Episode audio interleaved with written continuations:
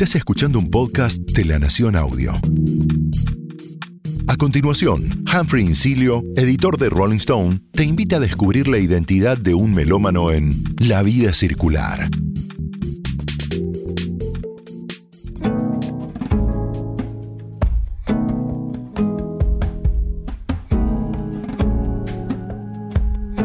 Hola a todas, hola a todos. Mi nombre es Humphrey Incilo y en este episodio se sube a la vida circular un artista uruguayo y universal, Jorge Drexler.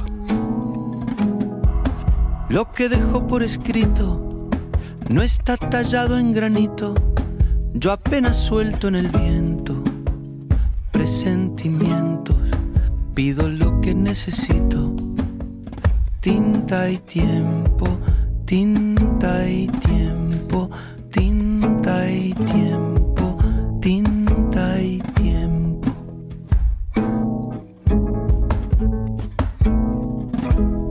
Pero me cuesta esperar y cuando toca decantar lentamente lo que siento, yo me impaciento, luego lo vuelvo a intentar. Tinta y tiempo, tinta tinta tiempo, tinta y tiempo, tinta y tiempo. Jorge, bienvenido, gracias por subirte a la vida circular. Estoy muy contento de que tengamos esta charla.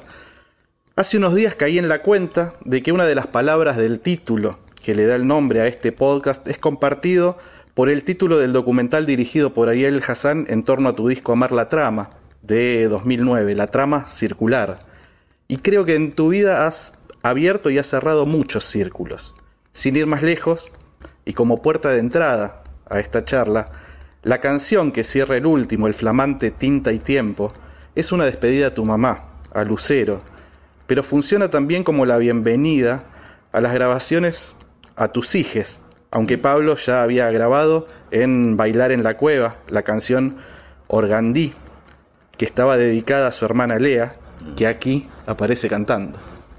Sí, eh, hay, hay, otro círculo en Duermevela, además, que, que, vos que tenés aquí la discografía sobre la cual estamos apoyando el micrófono este, porque les cuento a los que no lo ven, este Humphrey, que nos conocemos de hace mucho tiempo, y trajo una, una pila de discos míos que si, si, no están todos, es, muy cerca del yo no tengo todos estos discos que tenés. Algunos no recuerdo haberlos hecho. es decir, está toda mi discografía. Y arriba de eso está apoyado el micrófono con el que estamos grabando aquí en Buenos Aires. Eh, en uno de estos, en, la, parte más abajo de la discografía y la parte más arriba de la discografía, también cierran otro círculo con esa canción. La primera canción de La Luz que sabe robar, este, el disco que, tiene que saqué hace 30 años, el primero, empezaba diciendo el perfume de la sal del Cabo Santa María y la última canción de Vela acaba diciendo una estrella trae el día Cabo de Santa María, o sea que y era completamente consciente cuando estaba haciendo eso, es como, era como cerrar ese círculo junto con cerrar el círculo de, eh, de, bueno, de, despedir a, a mi madre, a Lucero y de cantarlo con, mi hija Lea y con mis dos hijos, eh, Luca y Pablo, de hacer esa canción. Esa canción, de hecho, estaba... Eh, yo yo la, empecé a escribir cuando mamá vivía, hace unos años, y no por esta cosa de, de, intensidad emocional y de pudor. Este, somos una familia de músicos, todos, ¿no? Es decir, mi hermana también es DJ, Paula, Daniel, eh, tiene un proyecto maravilloso de canciones. Diego acaba de, lanzarse hace unos años como solista también, después de haber tenido una banda muy de, mucho de mucha trayectoria en Uruguay, como era Cursi. Entonces todos escribimos, entonces de, golpe este, a, veces nos da pudor, a, mí me da como arrogarse un tema que es común a los cuatro, como era mamá. ¿no? Entonces, pero eh, me dijo eh, Pablo, mi hijo mayor, me dijo, ¿no tenías una canción para, para, la Bobó, que es como le decíamos a mi madre, que le gustaba que le, dijeran su nombre en, portugués, porque, porque era, ya, ya tenía este, lusofilia o brasilerofilia, para ser más preciso, desde que era chica, ¿no? Entonces, este, y nos la transmitió a nosotros. Yo creo que el amor por Brasil viene desde mi madre. y dijo, ¿no, ¿no tenías una canción para la Bobo? Y, dije, sí, está sin terminar. Y la terminé, agregué esa última parte, que es la que cierra el círculo con, con, la canción Bienvenida, este, en, el, disco La Luz que sabe robar, que habla del Cabo Santo, Santa María. Y le dije, dale, la, la grabo, pero la producís vos, le dije a Pablo. Y, estuvo de acuerdo. La produjo Pablo y llamamos a, los dos, a Luca y a Lea para cantar. Así que es una cosa muy, es una canción muy especial para mí. Una vez más hiciste un disco increíble y hay algo en el, en el título que me remite a una canción emblemática de tu repertorio, que es guitarra y voz. ¿En qué mm. momento apareció el nombre y por qué elegiste esos dos elementos, tinta y tiempo? el nombre no empezó como nombre del disco, empezó como el empezó como el nombre de la canción. Estaba estaba en, plena crisis compositiva este disco. yo creo que aunque eh, no se note eh, exactamente, no, pero no pero sí que fue un año, fue muy difícil escribirlo. Tuve como dos, siempre digo que demoré en escribirlo dos años y y, dos semanas de repente, ¿no? Porque dos años como de dar vueltas muy perdido, un poco menos, un año y medio total y, unas semanas y un, par de semanas en las que encontramos todo muy de golpe y adquirió el sonido de la orquesta, toda la parte del groove de la base que fue decisiva también en el sonido del disco, sobre todo la orquesta, lo que te decía, que, todo tuvo un componente de azar enorme. Pero en un momento, en la mitad de ese proceso, yo estoy en, estoy en mi casa y, y, la, la, pandemia como fue para mí fue como una especie de muerte simbólica, como, la, como, como, el, como algo, como el final de la, de la vida social, hubo estuvimos como de luto, además de todos, además de los lutos reales que algunos tuvimos también. Eh, y de alguna, y de alguna manera hubo hubo como un renacer y eso es a lo que apunta el, disco. El disco está lleno de, renaceres diferentes, ¿no? De volver a empezar, de estrenar, del nacimiento del amor en el mesoproterozoico, de, de, de muchas, de, volver a desconcertarte por, este, y celebrar el desconcierto de repente. Y yo creo que, que esta canción se volvió el título del disco porque ella también es como, es como si yo de golpe hubiera, me hubiera olvidado lo que hacía, como si hubiera, se hubiera borrado, hubiera quedado en blanco, como está la, portada del disco, la hoja en blanco hubiera ganado. Y, y, en ese, y, en ese, y en ese olvidarme lo que hago, eh, esta es una canción como de, de, como de autoexplicación, ¿viste? ¿Te acuerdas de aquella película que había un tipo que, que, que, que perdía la memoria y entonces se tatuaba en el cuerpo las cosas para recordarlas? Entonces es como, es como es como si yo estuviera de repente sentado y diciéndome, lo que pongo por escrito no está tallado en granito, como intentando quitarle peso también al hecho. Esto que, tenés aquí, que es esta columna de discos que sostiene el micrófono, es, una fuente de alegría, una fuente de... Eh, solo mirarla son miles de horas de recuerdos y de cosas y de, y de todo. Pero, pero, pero también eh, van pesando uno sobre el otro, ¿viste? Entonces como, y, y, te, va, te va acorralando la escritura para encontrar, aunque después te das cuenta que es fractal y que siempre, y que, y que aunque determines un espacio siempre es infinito dentro de eso, pero eso te lo das cuenta cuando terminaste el disco. Cuando estás empezando, lo único que decís, no, esto ya lo escribí, no, esto ya lo escribí. En realidad todo ya lo escribí. El disco, el disco no tiene muchas temáticas, vas a ver ahora en la charla, vamos a ver que, que tiene básicamente una, que es la de, que es la, la, la de, la de, la de la, gran crisis de, de, de, humildad que nos dio una pandemia, por ejemplo, ¿no? que nos enseñó que no somos más que un bicho. Entonces, y que, y que, y que, y que, nos, que nos enseñó que, que ah, eh, un pequeño traspiés y vuelves a ser un principiante enseguida y que está bueno que eso pase de repente, ¿no? no tiene nada de malo, ¿no? como dice la canción.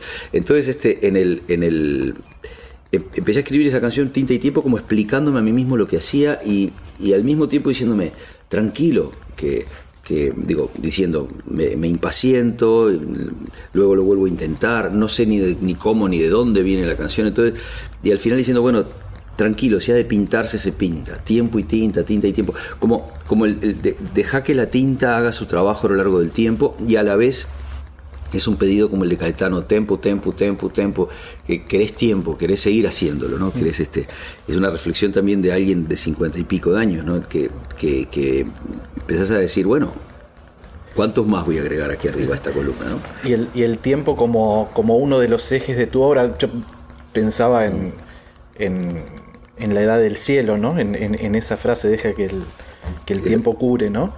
Este, el tiempo está muy, está muy presente. Y la calma, ¿no? Sí, el tiempo está muy presente en el, en el, en el tiempo de Heráclito, ¿no? El tiempo que, que cambia pero no cambia, el, el, tiempo que continúa pero cambia, que es continuidad y cambio a la vez, el tiempo de Borges también, que es un tiempo, tiempo que para mí es... El, cuando digo tiempo pienso en Borges enseguida, ¿no? y, en Heráclito. Y el, por, bueno, él pensaba en Heráclito cuando pensaba en tiempo y yo pienso en Borges. ¿no? Y, y, la tinta también, porque la tinta, la, tinta es, es, la metáfora de, plasmar, ¿no? de, plasmar. Es decir, también la tinta de un tatuaje, ahora que veo tus tatuajes, ¿no? por ejemplo, y cómo operan a lo largo del, tiempo. ¿no? ¿Qué tenés ahí? A ver, este lado. Convención y Durán, qué grande, la esquina. El, el arranque del, del, disco es espectacular, con la orquesta de la Comunidad de Madrid, un clima sinfónico y muy cinematográfico, y una de las primeras palabras que se escucha es, ya la dijiste vos, mesoproterozoico, que me parece un hallazgo como cuando, por ejemplo, Kiko Veneno utiliza el término metacrilato en ah. hecho de menos. Hecho de menos. Sí. Y, y volviendo. Este muro de metacrilato es, me parece maravilloso. Es un hallazgo eh, poético, digo. Yo creo que hay mucho Kiko en este disco, fíjate. ¿Por qué? El, eh, lo llamé a Kiko para cantar. Y me dijo que sí, pero después se complicó de tiempo y para cantar en Amor al Arte. Porque Amor al Arte para mí era, es un levante de Kiko en muchos sentidos.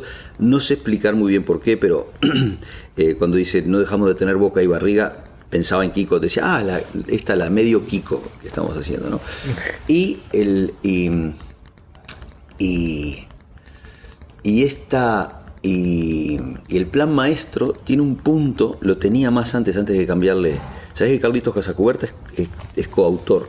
Porque arregló, arregló la primera parte de la canción, estaba quedándose fuera del disco la canción, y hubo dos impulsos que la metieron dentro. La primera es que, que, que pero antes, antes de eso, Primero, tenía un ambiente mucho más gaditano la canción al principio y también cosas de Kiko Veneno, ¿no?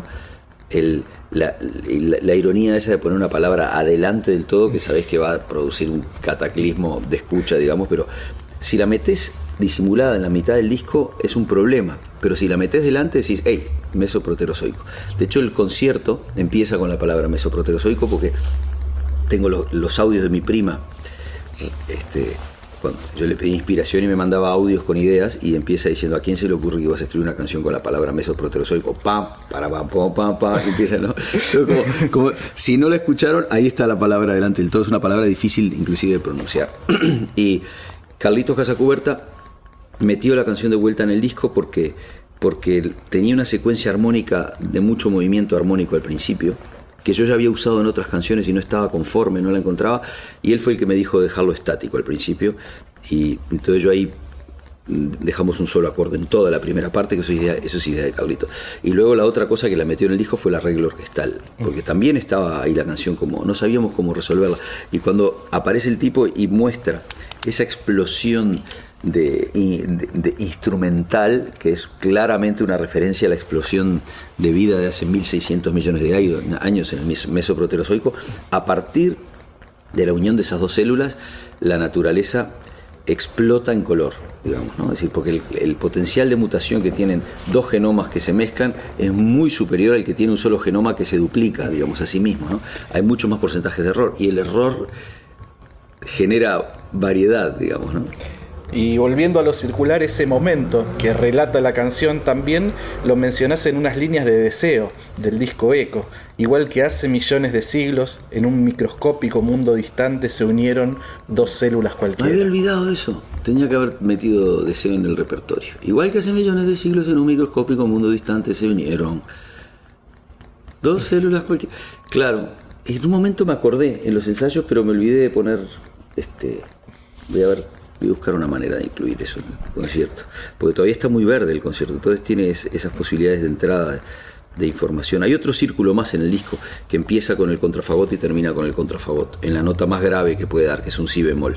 Después la última creo que no llega a dar el si bemol, que se queda en el si, pero, pero empieza... El si bemol es la nota más grave musical que existe, es como de un instrumento acústico, no se puede dar una nota más grave. Y es ahí que empieza el disco empieza como del magma primigenio ese, del el sonido más grave de un instrumento acústico que puede haber. ¿no? Y termina en ese también. Y el disco, La luz que sabe robar, que está aquí, también empieza con un re y termina con un re. Entonces es como, hay como montones de chistes internos así de... Pero como empezaste con el círculo, te lo cuento también. y ahí lo ves aquí además y lo, ves delante de los ojos, que es muy curioso en esta pila de discos. Y en un momento se rompe eh, ese clima de la canción, ese clima grandilocuente que mm. tiene orquestal, el que uno de los que le dio vida o le dio una nueva vida a ese tema que se iba a quedar afuera. E irrumpe Rubén Blades cantando unas décimas en canto de Mejorana, que es el mm. canto folclórico de Panamá, que utiliza mm. las décimas. Y cuando pienso en, Rubén Blades, que es un nombre, un nombre propio, importantísimo en la historia de la música del continente, es uno de los tantos artistas gigantes con los cuales no solo te tratás de igual a igual, sino que te respetan y te admiran e incluso van a comer a tu casa. Pienso en él y pienso también, por ejemplo, en Caetano Veloso, en Ney Mato Grosso, que alguna vez cantó una versión de SEA con un supergrupo brasileño en Miami y con tantas otras leyendas.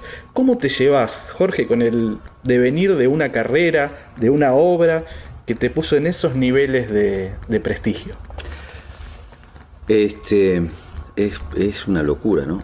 Son como capas de cebolla que se fueron agregando de, alegría y de realización personal que, que no de las que no realmente no era nada consciente en la parte de abajo de esto de aquí cuando empezó cuando hicimos este radar cuando el Tunda hizo el, el, diseño de, del primer disco de radar eh, bueno del primero que salió en CD que es el que está aquí no y cuando empezó la luz que sabe robar, que lo hizo Pablo Casacuberta, o sea, vuelvo mucho a, cosas que, a, lugares conocidos, pero en ningún momento, yo lo único que aspiraba cuando hice La luz que sabe robar, que está en casete, ayer apareció un tipo con, el, con, el, con la edición numerada número 4 que había comprado por 10 pesos en Tristán Me encantó, tenía el casete de La luz que sabe robar de los 33 que vendí yo inicialmente conocía a 31 personas a las que se lo había vendido directamente, o sea que hasta podría trazar un, hilo de conducción y averiguar cuál de los familiares fue que lo vendió en Tristán digamos, a los que se lo vendí, a lo que se lo vendí yo. Entonces, este, cuando empecé con eso, lo único que quería era poner un casete en el anaquel de la música uruguaya, este, donde estaban todos mis maestros, sobre todo Fernando Cabrera. Yo quería poner un, un casete y decir, eh, eh, cuando alguien, cuando un estudiante de musicología dentro de 50 años diga, a ver qué pasaba en, los años 90 en, Uruguay musicalmente, diga, mira, este tipo sacó un disco.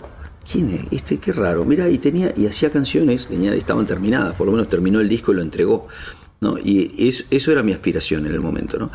Después, sorpresivamente, vino Radar y ahí ya, ya ya cuando haces dos, ya, ya, ya, ya te quedas con la sensación de que puedes hacer más, digamos, ¿no? Y ya después empezó como a construir solo. Me fui a España y, te digo, se fueron agregando como capas, pero muy, muy lentas. Aquí el que eh, este, es, esto entre, entre, entre vaivén, entre vaivén y, y, y eco hay 10 años prácticamente. Vaivenes del 96, Ecos del 2004. yo llegué en el 95 a España y hasta, hasta que salió e, e, Eco al cuadrado, que es en el 2005, no me empezó a ir bien realmente. Todos estos discos de aquí son un fracaso de venta discográfico, los del medio. Eh, eh Vaivén, Llueve, eh, Frontera y Sea.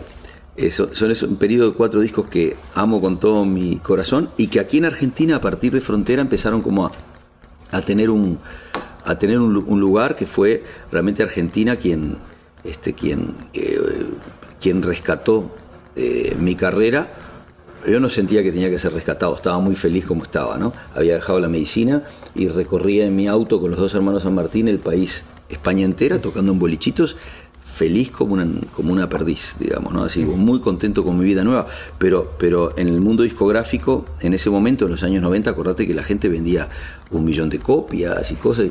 Y yo, y yo Frontera creo que es el disco mío que que tuvo menos ventas en España. Yo ya ni pregunto, no sé ni cuánto venderán, cifras realmente humillantes. Y ya, y ya vamos a volver a Frontera porque para mí es el disco más importante de, tu carrera, pero puede ser, vamos a volver a eso, pero me gustaría volver a lo que te preguntaba de, la cuestión del, del, prestigio y me pregunto también cómo es tener un vínculo amistoso con personas con las que tenés esos grados de admiración. Referente, digo, creciste escuchando a Caetano Veloso, por ejemplo, y ahora él, él te, admira a vos. No sé si me admira, habría que preguntárselo a Caetano.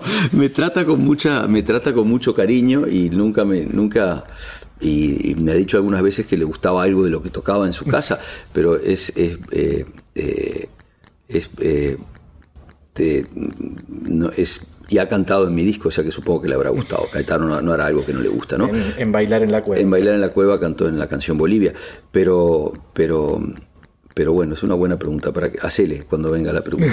a ver qué le parece, eh, porque es, es que me eh, y, y es, es, es, una experiencia eh, es, como, es uno de esa cadena de sueños que se han ido cumpliendo que no te imaginas nunca que yo fui telonero de Caetano, fui guitarrista del telonero de Caetano con Rubén Olivera en la época de, en el, en el año 92, cuando, en el 93 o 94, cuando vino Caetano a cantar por primera vez a Uruguay, eh, con el disco eh, Circulado Gifuló el, circulado vivo es, eh, para mí fue el concierto más impresionante que vi en mi vida.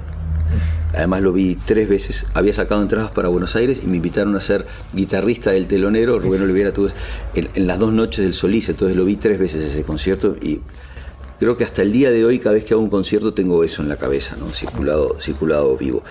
Y entonces, claro, y ver a Caetano ahí en el escenario y y, después que venga a comer a tu casa o, que, ir a, ir a la casa de él a, comer es una cosa que tocar la guitarra en una ronda en el living yo que sé como es una cosa que realmente me, impresiona ¿Jugaste la pelota con Chico Buarque? con Chico Buarque jugué a la pelota por ejemplo cosas eh, jugué a la pelota con Chico Buarque esa es otra cosa que, me guardaré para, para, siempre también. Juega muy bien Buarque. Y ya tenía, en ese momento, creo que todavía sigue jugando inclusive.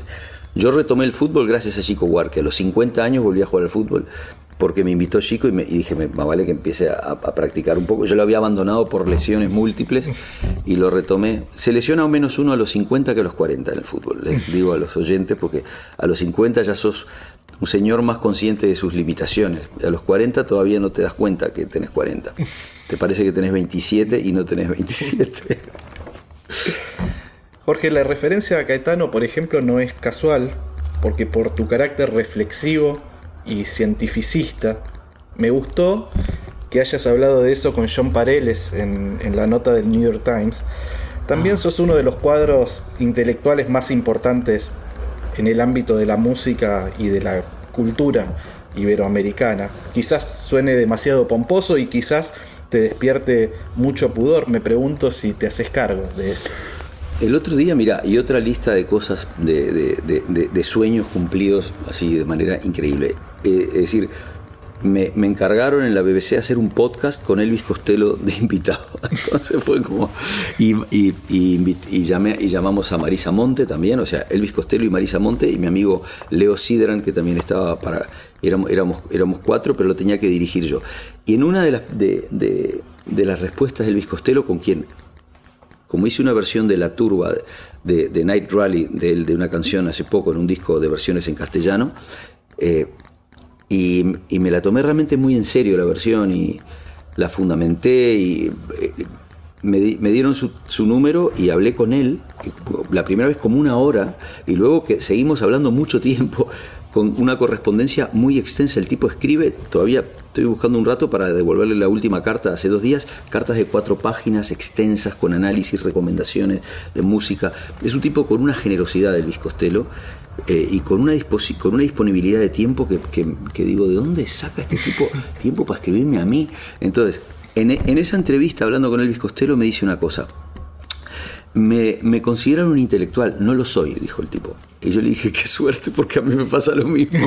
me consideran un intelectual, no tengo formación intelectual sistemática. Tengo una, tengo una formación intelectual completamente autodidacta, errática, con lagunas enormes, hay libros capitales así que, no, que me da hasta vergüenza decir que no he leído, y, y, y, otros artistas y, otros escritores secundarios, digo, que, de los cuales he leído todo y que de repente no son los libros más importantes para leer. tengo, tengo como una, tengo una, tengo una cultura de base muy. Tengo amigos realmente intelectuales, y sé lo que es un intelectual. Tengo amigos realmente poetas y sé lo que es un poeta, escriben todo el tiempo los, poetas. Yo no soy un poeta, no soy un intelectual y tengo amigos músicos que son realmente músicos, instrumentistas súper dotados y yo tengo formación musical, pero tampoco soy un músico, soy un cancionista, que no es peor que, esas cosas, tampoco es mejor, pero es, pero es muy importante porque el, eh, yo en realidad, y no tengo formación filosófica, y tengo yo escribo un poco sobre eh, juego con las palabras y voy encontrando analogías, me gusta mucho el lenguaje. Este, este, estoy además en una usina de lenguaje como es Buenos Aires. Buenos Aires es una usina de lenguaje.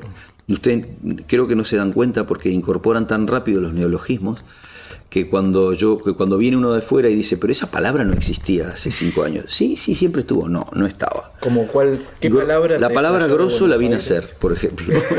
es decir, estaría en, el, estaría en el lenguaje, pero hubo un año que todo el mundo empezó a usar la palabra grosso, grosa, eh, muchos calificativos como eh, eh, muy, exagerados como eh, diosa, por ejemplo, no se usaba como se usaba todo el tiempo. ¿no?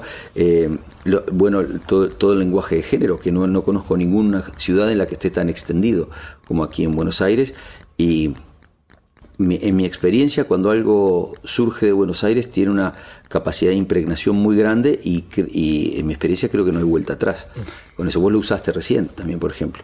Entonces, este, y, el, lenguaje, el lenguaje es una cosa dinámica y es maravilloso que cambie y ha cambiado. Es decir, no es, no es ni maravilloso ni horrible, es cambio el lenguaje, digamos. Entonces es como, no es una cuestión de juicio. Sí hay que tener, yo llevo toda mi vida eh, eh, eh, escribiendo con, un, con alguna traba. Las trabas no son malas para escribir, pero desde que me fui a España, si te fijas en mis discos, he hecho una cosa que es más difícil que escribir en lenguaje género donde tenés que repetir de repente dos veces queridos y queridas y, o decir querides que, que, a mí todavía me cuesta que es porque el, que este en, el chat de la banda que somos tres hombres y tres mujeres en el escenario y, y, yo es decir optamos por el plural femenino en general ¿no? es como es más fácil porque el lenguaje es una herramienta y tiene que ser elástico también. Y tiene que ser.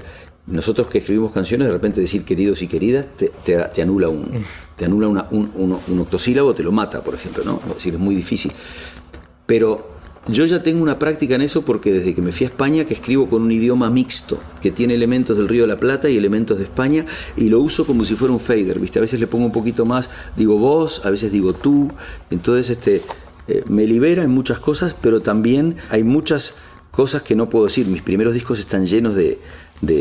Eh, Mabel dejó el buzo con unas amigas, buzo no quiere decir nada en España, ¿no? Entonces, y, y, eh, dice no sé cuánto, hay un montón de expresiones súper uruguayas que, vos no sabés que no existen en otros lados, ¿no? Entonces he tenido que ir como adaptando eso, ¿no? Cuando hice la versión puse el bolso con unas amigas en España, Pero bueno. ¿Hay algún tipo de planificación en tu discografía? Me refiero a que has encontrado el modo de, sin perder tu esencia de autor, de vestir a las canciones con distintos ropajes que se corresponden a estéticas en algunos casos muy concretas. Por ejemplo, cuando hiciste Bailar en la Cueva, más allá de tomar la decisión eh, estética de hacer un disco bailable, una propuesta inédita y de algún modo inesperada en la discografía de alguien que escribió Los músicos no bailamos, ya habrás oído decir. También creo que había una decisión de viajar a un sitio, Bogotá, que se había transformado en una capital musical de Iberoamérica y la oportunidad de colaborar con artistas increíbles, algunos más subterráneos como Mario Galeano Toro o Eblis Álvarez de Meridian Brothers y otros con, una este, proyección más mainstream como Lisa Humet, de Bomba Estéreo. Eh, está bien lo que decís, porque en realidad bailar en la cueva tenía dos intenciones. Tenía una, hacer un disco bailable y la otra, eh, ir a Bogotá, tener un pretexto para ir a Bogotá, que me parecía que era la, en ese momento la, la, bisagra donde se, donde se abría la música en español de una manera más interesante para mí. ¿no? El, culto sonoro que tiene, el culto al vinilo que tiene Mario Galeano, por ejemplo, ¿no? Es decir, tiene un, tiene un culto al sonido. Eh, yo he estado en fiestas eh, donde pinchaba Mario en casa de amigos así, y, pinchaba también este, el, diseñador gráfico del disco, eh, ya me del nombre. Eh, y, ellos dos son coleccionistas de vinilos y, y, y Shazam era inyasamizable. No había una sola canción que estuviera, que estuviera en, el, en el éter, digamos, en el disco duro. Todos casi copias únicas de los discos. E, esa sensación es como el, grado de sofisticación que hay que tener para, conseguir ese tipo de música y el grado de sofisticación que significa disfrutarla y bailarla, esa música es, es uno de los grados más altos de sofisticación. Entonces, y son discos que de repente los compras en Tristán Narvaja por eso, por lo que valió el mío, 10 pesos, digamos, ¿no? Y este, o sea que ahí es un ejemplo de no confundir precio con valor también, ¿no? Y la sofisticación no tiene que ver con el precio también, eso, se aprende muy temprano en la vida, y, después, después fueron fines concomitantes, ir a Bogotá, eh, relacionarme con ese tipo de sonido y también eh, llevar la música al cuerpo y, expulsar a la dictadura de, de, los espacios articulares, que es donde queda, ¿no? La, dictadura se va, se va de a poco de una persona y creo que no se va nunca del todo. Y yo me crié en dictadura en mi pleno desarrollo psicoemocional sexual, o sea, desde los 9 hasta los 20. O sea que es imposible que no, que no tenga algo de la dictadura dentro. Y yo lo que notaba era que tenía una rigidez corpórea que venía tanto de la prohibición de la dictadura del baile como de la prohibición de la izquierda del baile también, porque había cosas más importantes para hacer. Y tengo un, tengo un mensaje para todo, para, para todo mi entorno de izquierda de cuando yo era chico. No hay nada más importante que bailar. Inclusive, inclusive hasta los cambios tienen que ser hechos empezando por la persona. Los grandes cambios, los importantes, los que cambian una sociedad, empiezan, empiezan por, por, el interior del, del individuo, empiezan por el hombre asumiendo su cuerpo también y bailando y perdiendo la, la, la, vergüenza. Fíjate cómo cambia el mundo de rápido, que cuando vine a presentar Bailar en la Cueva, estamos en una, en una, yo no sé si vos estabas, en una pequeña rueda de prensa y un colega, de cuyo nombre no quiero acordarme, este, me, preguntó, bueno, pero bailar es un poco, ¿no? Bailar un poco, eh, eh". Y hacía unos gestos y digo, decilo, porque si no, lo voy a entender, además que quiero que quede registrado. Le parecía como, le parecía como femenino bailar. Entonces, este y, y, cómo ha cambiado el mundo, porque hace que, muy poco ahora nadie se atrevería a decir una barrabasada tan, tan monumental. No sé, vos estabas en, esa, en, ese circuito. era, un círculo, éramos, éramos, éramos cinco periodistas. Era como, había como habían decidido en ese momento como hacer como varias de, grupos de periodistas. Claro, los, los junkets, eso en, en Era un junket, eso. era un junket. entonces, fíjate cómo cambia el mundo, ¿no? Y, y yo, era una, era una manera de quitarme todo eso, esa caspa este, eh, de, de, una malentendida masculinidad, esa, esa, eh, esa seriedad de de esa seriedad este, forzada, ¿no? Y, que bailar es la cosa más maravillosa que hay. Me, acordé de una consigna que se ha hecho remera, no es mi revolución si no se puede bailar. Ah, sí, la vi, la vi, me, sí, sí, la, vi esa remera, me parece, eh, no lo sé, me parece, me, me parece que, que, parte de, de asumir y de reentender nuestra masculinidad pasa, por supuesto, por el cuerpo y por supuesto por, por, soltar esas trabas ¿no? de, de psicosexuales emocionales que tenemos. Me gustaría hablar del modo en que vas a llevar las canciones de este disco al escenario. Un poco lo, lo, contabas. Desde hace tiempo creo que pensás en los conciertos como algo más que un espacio para mostrar tus canciones, como podía ser a los inicios de, mm. tu carrera, al menos en Argentina, donde era simplemente muchas veces vos solo con la guitarra y el sampler. Y desde hace tiempo hay un diseño escenográfico de luces, un concepto en la puesta. No puedo dejar de pensar en el vínculo que tenés con Marisa Monte, que la nombrabas hace un rato. Creo que mm. ella, junto bueno, a Caetano, pero los shows de ella son increíbles, tienen esa concepción. Mm. Y quería preguntarte cómo ha sido ese proceso, en este caso puntual de este show que está un poco armado y un poco se seguirá armando y de paso a lo largo de tu carrera en, general, esa evolución.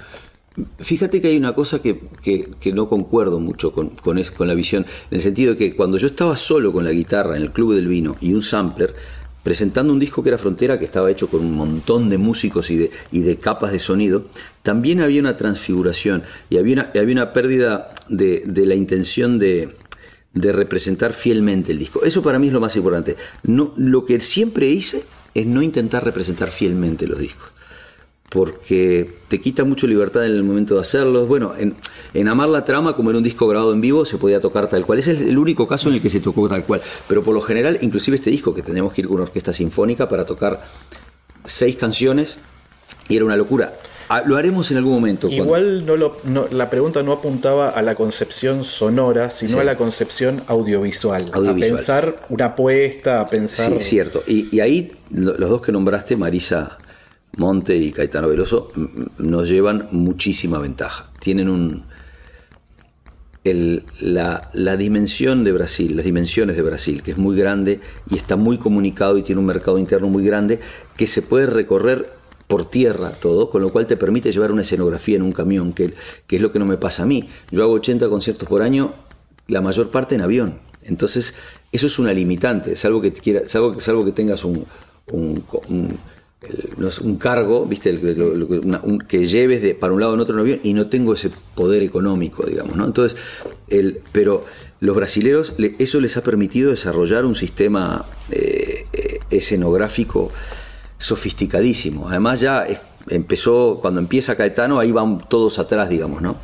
Eh, y, o Marisa, inclusive Marisa empezó muy temprano ya con eso, es una maestra en eso. En esta, hemos ido cada vez más intentando hacer eso, siempre siempre he sido malo en eso, en el sentido de que, de que, de que eh, veo filmaciones de conciertos míos antiguos, no tengo ningún disco, no tengo ningún DVD grabado en vivo. Tengo, bueno, tengo Cara que se hizo un documental que no era un DVD del concierto, era un documental alrededor del concierto, pero nunca, nunca he hecho un, que yo recuerdo, estoy viendo ahí, no he hecho nunca un DVD porque, porque tampoco me parecía que valiera mucho la pena ni registrarlos, ni verlo, sonoramente ni verlo después. Me, gustaba, tenía un concepto muy efímero. Esta, esta gira que estamos haciendo, por primera vez estamos usando, estamos, no estamos usando monitores de piso. Por ahora, vamos a probar en el Gran Rex qué es lo que pasa, porque yo estoy asustado todavía. Usan in-ear. In-ear. para la gente que, está escuchándonos, los músicos que estamos arriba del escenario, no, no necesitamos una escucha para guiarnos. Eh, porque el sonido que sale hacia el patio de butacas es muy fuerte y, sale con pega en la pared y vuelve con retardo. Entonces, habitualmente tenés, tenés dos sistemas, o pones este, monitores, pones parlantes alrededor tuyo que, te devuelven lo que vos cantás, o usás unos auriculares este, que te devuelven en el oído lo que usás. El, otro día veía a, Damon Albarn que se resiste todavía a usar in y hay muchos músicos que se resisten porque yo me resistí toda mi vida, como igual que los músicos no bailamos, dije, hice un, hice un statement de eso diciendo no uso in-ears. Igual que caducó esa, estoy esperando que, que, caducó la afirmación de que no bailamos, estoy esperando que caduque la de los in-ears, digamos, ¿no? Y empezar a usar eso en vivo, ¿por qué? Porque te da un. Este, te da varias cosas que son útiles. La primera. Eh, la, primera te da una, una calidad de escucha muy buena la segunda te vacía el escenario y te permite jugar mucho más con las luces sin que haya interferencias. y en un escenario, en, antes no, lo necesitaba, pero este escenario tiene que ser una hoja en blanco, igual que es la portada del disco. Entonces sacamos todo, todo, todo. hay un canal central en el escenario que no, que no, que está vacío, se vacía y se llena intermitentemente. Y, y, la otra cosa que te da que todavía tengo que aprender a, disfrutarla, es a priori una cosa mala, te, te, te ensimisma.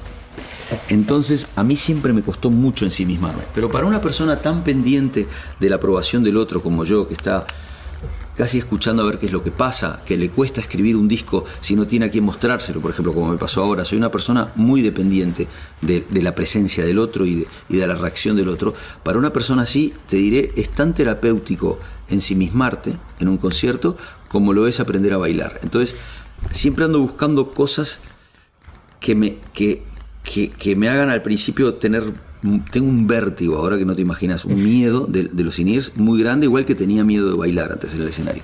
Pero hacia ahí voy, ¿no? Me atrae eso. Entonces voy, voy a. ¿Por qué digo que el ensimismamiento es bueno?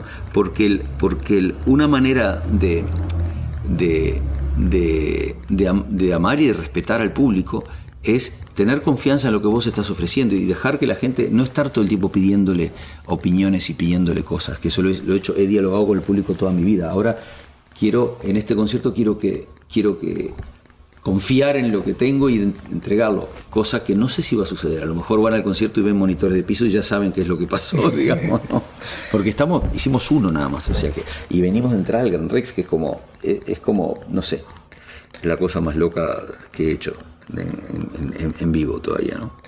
En marzo de 2010, la apertura de la sección de críticas de Rolling Stone en Argentina estuvo dedicado a un disco que mencionábamos hace un rato, Amar la Trama, y a otro de Martín Buscaglia, Temporada de Conejos, que habían salido al mismo tiempo. Tremendo temporada. De, de hecho, había un retrato de ustedes dos que realizó el artista plástico Pablo Cerda, y antes de la letra de Todos a sus puestos, citabas una frase de mil cosas esa que dice, nadie llega a la Meca con la cara seca.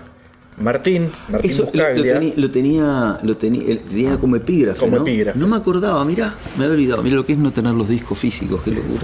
Martín es uno de los invitados de Tinta y Tiempo. Te invito a que escuchemos un testimonio suyo ah. hablando de Bendito Desconcierto y también algunos recuerdos del vínculo entre ustedes. Ah, qué lindo, Martín es emocionantísimo componer una canción con un amigo, con un colega, llegar juntos a un tercer lugar que no es el tuyo ni el del otro y al que solo puedes llegar de la mano, como en este caso con Jorge. Em, consciente o inconscientemente uno busca o le pide al otro esos dotes o dones que tiene que ve más afiatados.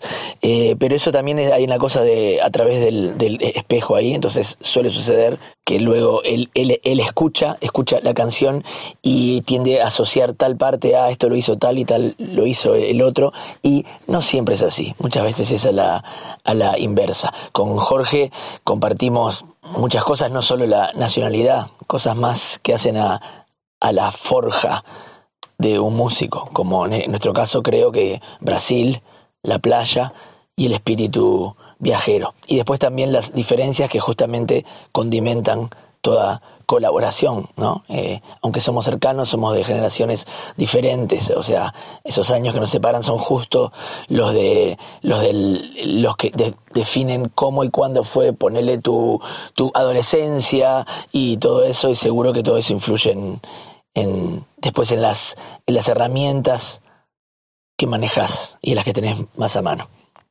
Recuerde y rememore, sin pensar y sin googlear, momentos musicales eh, entre Jorge y Martín previos a Bendito Desconcierto. Arranco. Eh, yo tendría unos 18 años, tocaba el bajo en la banda del Tunda. El Tunda es un artista polifacético uruguayo, medio primo de Jorge. Recuerdo compartir alguna fecha juntos, yo como bajista del Tunda Trío y Jorge tocando solo, pero ya llevaba en su espalda ese carcaj lleno de eh, flechas con punta de diamante musicales afiladas. Recuerdo pasar por la grabación de Vaivén en España yo había sacado mi disco Ley y me había ido de mochilero por ahí. Recuerdo tocar el bajo en el Teatro Solís, en la que quizás supongo fue la primera presentación de Jorge solista en el, en el Solís. Toqué en un candombe playero divino. También recuerdo en Buenos Aires ir caminando y que parase un taxi y se bajara Jorge a contarme cuánto le había gustado el disco Plácido Domingo que yo había sacado hace poco. Recuerdo en España yo estaba tocando con Martín Morón y recuerdo escuchar antes de que saliera el disco Eco de Jorge y emocionarme. E,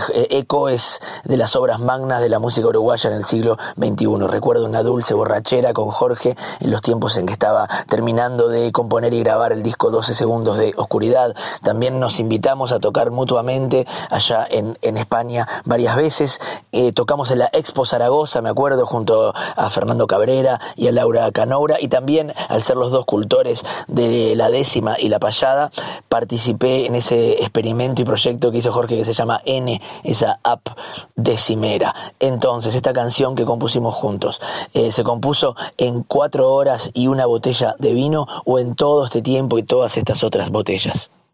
Preguntarte a vos, Jorge, ¿cómo surgió esta colaboración? ¿Por qué decidiste convidarlo a Martín a formar parte de Tinta y Tiempo? Antes me gustaría eh, comentar la participación de Martín, que, que es este que en un momento tuve que empezar a contar a ver si no estaba hablando en métrica, porque lo tiene muy incorporado. recuerdo por encima, sin googlear ni consultar, está, ya decís, eh, está viendo, va, va, a hablar en verso. Y tiene muchas, tiene muchas, este, tiene muchas inflexiones métricas y realmente parece, parece una descarga de freestyle lo, que está diciendo él, ¿no? Palabras como carcaj, que, qué maravilla la utilización que tiene del idioma Martín, ¿no? Es una de las cosas que, que más me gustan de, lo, de, lo, que él hace, ¿no? Esa combinación de que, que, no es casualidad que esté Blades y que esté en el, en, en, el disco yo veo un paralelismo entre ellos dos que creo que nunca se lo dije a Martín, pero en el sentido de que, de que son, son de los pocos artistas eh, con Caetano, con Blades, con, eh, que, eh, de, con David Byrne, artistas completos, que vibra todo, todo el ser de la persona. Inclusive es decir, decir eh, o, Costello, por ejemplo. Gente, gente que tiene música que te pone a bailar, pero sobre todo Blades y Martín, te pone a bailar, es decir, es decir, que está hecha para el cuerpo, que está hecha desde el cuerpo, que emociona, que tiene un contacto emocional claramente. Hay un montón de canciones de Martín y de Rubén Blades, donde los afectos hacia el personaje que escribe, los afectos personales que descargan, son muy intensos y que además se mueve genialmente en el plano de las ideas, o sea, ideas, emociones y, cuerpo, digamos, ¿no? Y, hay, y conozco muchísimos artistas que admiro enormemente que tienen, que tienen emoción y cuerpo o ideas y emoción, pero que no tienen las tres, hay pocos que tienen las tres cosas, ¿no? Es decir, yo vengo hace muchos años intentando muy de a poco y con resultados que pueden variar, intentando incorporar el cuerpo a lo que hago. pero pero es, una, es un trabajo que me, que me lleva mucho tiempo y que me llevará todavía más, pero estoy como muy decidido, ¿no? voy despacio. Entonces, este, lo que me, impresiona es la utilización del lenguaje que tiene, la, facilidad métrica e improvisativa hasta para hacer un statement como este. ¿no? Y es cierto, yo conozco, recuerdo, recuerdo varias de las cosas que dice, otras no, algunas no porque tengo una, tengo una memoria menos prodigiosa que la, que la, que la de Martín, pero recuerdo también, una, creo que no lo dijo, él pasó una temporada en nuestra casa cuando recién había nacido Pablo, o sea que de hacer 22 años, antes de sacar su primer disco, antes de sacar este Plácido, eh, no, Plácido Domingo es el segundo, ¿no? El segundo, claro. Sí, antes de sacar inclusive el primero. Eh, y, lo recuerdo encerrado horas y horas y horas tocando la guitarra y componiendo en una habitación. Que, que es el momento, hay un momento en la vida en que uno entra en el brote compositivo y, es, el momento de, aceleración. Y yo me acuerdo de haberlo visto eso, ¿no? de verlo en casa, estábamos con un nene chico y él, vivía eso que dice él, realmente en otra generación, estaba, él estaba como en un periodo de otro momento de de, su vida muy diferente al mío. Yo estaba siendo padre y él estaba en pleno brote. Yo ya tenía algunos discos, tenía tres o cuatro. Y, desde la primera vez, la primera vez que lo vi es cuando dice él en un concierto del Tunda en la calle Rivera, él tocando como bajista y flipe como bajista. O sea, me, me dio, me dio una, una impresión de que, de que de que había algo ahí de musicalidad, pero lo increíble que tiene la canción, ¿no?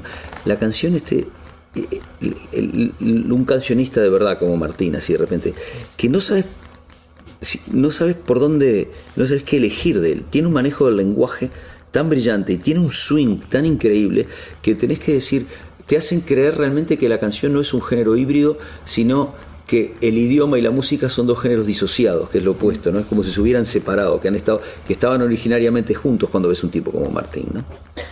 Martín formó, Martín forma parte del grupo Payadores Anónimos, una sociedad no tan secreta de artistas montevideanos que se juntaban a improvisar en décimas. Vos le has dedicado una charla TED a las décimas, pero quiero hacer un viaje en el tiempo. Una serie de distintos hechos que empezaron a pasar en los primeros años del nuevo milenio, un poco antes de la célebre historia con Sabina y los versos que te regaló para hacer la milonga del moro judío. En esa época Fernando Cabrera grababa en Montevideo para su disco Viveza la canción Décimas de Prueba junto a Rubén Olivera. Una serie de eventos, acaso inconexos, pero que vistos en perspectiva forman casi un clima de época. También al poco tiempo Fernando producía un disco de La Trampa y La Trampa, grupo de rock uruguayo, grababa una canción en décimas. ¿Notas ese hilván en esas historias? Eh, y, otros también, Cita Rosa también tenía, una, tenía, tenía, tenía varias canciones en décimas. No, desde eh, ya, pero digo, pienso en ese momento, en, ¿no? En, en, una en el momento en que entra, yo no lo había notado y me parece, y es una clave importantísima la que estás nombrando. Es, es la entrada de la, de la de la décima en una generación y es, muy lógico que sea a través de Fernando Cabrera o a través de Joaquín Sabina como me pasó en el caso a mí. Yo ya había oído hablar de las décimas pero no lo sabía lo que eran pero no controlaba el formato realmente no no, no controlaba no, no, había entrado realmente nunca en el formato. Tenía sin embargo tengo tengo varios este poemas que escribía en la secundaria, por ejemplo, para las fiestas de fin de año, la secundaria, o para las reuniones familiares, los cumpleaños familiares, escribía en verso en mi casa los regalos de Navidad de, que, en, mi, casa se celebran todas las fiestas, las, de un lado y las del otro, las judías y, las cristianas, los regalos de Navidad se tenían que entregar en verso. Si no decías un verso no podías recibir tu regalo. Entonces era, o, mejor, el que nos turnábamos y había uno que decía tres o cuatro versos seguidos dedicando eh, rimando con el nombre del agraciado o con alguna circunstancia de la agraciada que, lo que en ese momento le tocara. ¿no? Entonces, este, y me di cuenta que ya tenía el octosílabo adentro. En, en, muchos, de esos, en muchos de esos versos que escribía en la secundaria, eh, eh, recuerdo, aquí me, pongo a, aquí me pongo a cantar sobre mi liceo Ariel y agárrense porque de él tengo mucho para contar. Me acuerdo, por ejemplo, ¿no? Y ya, él, ya era una cuarteta de, de, de, rima abrazada en octosílabos, ¿no? Con A, B, B, A. Eso es el, epicentro de la décima, es como empieza, es, la, es como empieza la primera cuarteta de la décima y como termina la última, o sea, es, este... Eh, es, el, es, el, eje. Se ve que eso ya lo tenía dentro, pero no había nunca, nunca lo había estructurado. Había intentado escribir un soneto en un taller de poesía, pero no me habían eh, explicado cómo, cómo funcionaban las décimas. Fue un descubrimiento increíble que me lo trajera Joaquín, que tiene un ojo muy así, para esas cosas muy despierto, ¿no? y, que, y que lo hagan Fernando con, con, Rubén Olivera me suena, me pega completamente la de la trampa, no me acuerdo qué canción es. Se llama Las décimas, en un disco que no casualmente produjo Fernando. Fernando, sí, maravilloso. Desde hace años La Serena se transformó en un punto de encuentro La Serena en enero.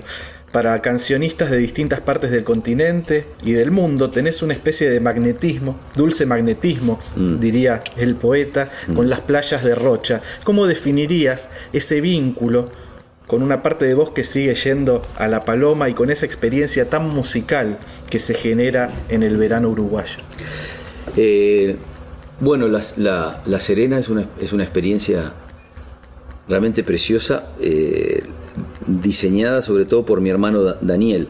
Es cierto que muchas de las vinculaciones de, de, la gente que va las desarrollamos entre los dos. Daniel, Daniel es naturalmente más social que yo. Yo soy bastante social, pero Daniel es más todavía. Entonces, y Daniel es más, este, paladea más las relaciones humanas que va conociendo en el camino. Yo, eh, por el hecho de vivir lejos, de vivir en España y, de, alguna manera de, trabajar en muchos, muchos lugares, las, últimas giras que hicimos creo que eran 22, 23 países. Es decir, si quiero tener una familia y volver a mi casa y tener un cierto orden vital, eh, no, no puedo quedarme en los sitios. Tengo que y voy y me voy al día siguiente del concierto. Entonces me da, me da como para contactar muchas cosas y pasarle los contactos a Daniel, decirle, vos vas a ir con más tiempo. Y Daniel, que es un tipo mucho más sensato que yo y y que en ese sentido y que, y que se da realmente los gustos y que tiene la posibilidad también, porque tiene un número menor de conciertos en el año, Daniel puede ir a Perú y quedarse dos semanas. Y ahí conectar de verdad con personas que yo en una noche intuí que podían ser maravillosas, pero, pero, pero no llegué a, consolidar esa relación, o ir a México y viajar con amigos mexicanos, por ejemplo, que yo esas cosas no, no las puedo hacer, o venir a Buenos Aires con tiempo, como está ahora Daniel, que está en Buenos Aires, y quedarse un tiempo en Buenos Aires. Entonces, para eso, Daniel después corresponde esas esas invitaciones en otros lados, invitando a la gente a La Serena y empieza a formarse un grupo este, hace un, no me acuerdo si era a principios de los 2000 o por ahí, eh, un grupo humano absolutamente variopinto, eh, movido pura y exclusivamente por el interés personal de, de conectar que nunca ha recibido ningún tipo de apoyo exterior y que muchas veces hemos dicho, ojalá pudiéramos conseguir plata para traer a tal o para traer a tal otro, pequeños showcitos que hacían, financiaban algún billete de, avión, algo así, pero lo más bonito es que cada uno se paga su billete, va, se paga su casa y va ahí a conectar. Y se creó en esos primeros 10 días de enero un lugar espontáneo en el que de repente habían 200 personas, de los cuales este, la mitad eran artistas con una carrera bastante consolidada, algunos eh, bastante megaestrellas de Brasil, ¿no? como, como, Ana Vitoria, como Tobrandi Leone, o sea, gente, eh, Javier Ruibal que venía de España, Kevin Johansen que, ha venido mucho, eh, Mon Laferte que vino con David Aguilar un año, o sea, se, producían estas, estas conexiones absolutamente insólitas y conozco mucha, mucha gente que, a raíz de esos encuentros desarrolló una carrera transoceánica, yendo y, transnacional, yendo a, otro, yendo a otros países a colaborar con, con artistas. Es un, Daniel es realmente un, un, generador de conexiones maravilloso. Yo, yo también colaboro en el sentido de que yo, yo a veces doy el primer, la primer señal de alerta. Digo, mira, este, qué interesante, anda cuando vayas con tiempo a Perú, habla con ella o con él y, y eso es también, mira, me quedó de la pregunta anterior por decirte que yo también estoy en algunas logias decimistas de señoras y señores que escribimos décimas. En décima. Eh, en, décima, que escribimos en WhatsApp, ¿no? De, tengo, tengo dos o tres chats de decimistas en WhatsApp.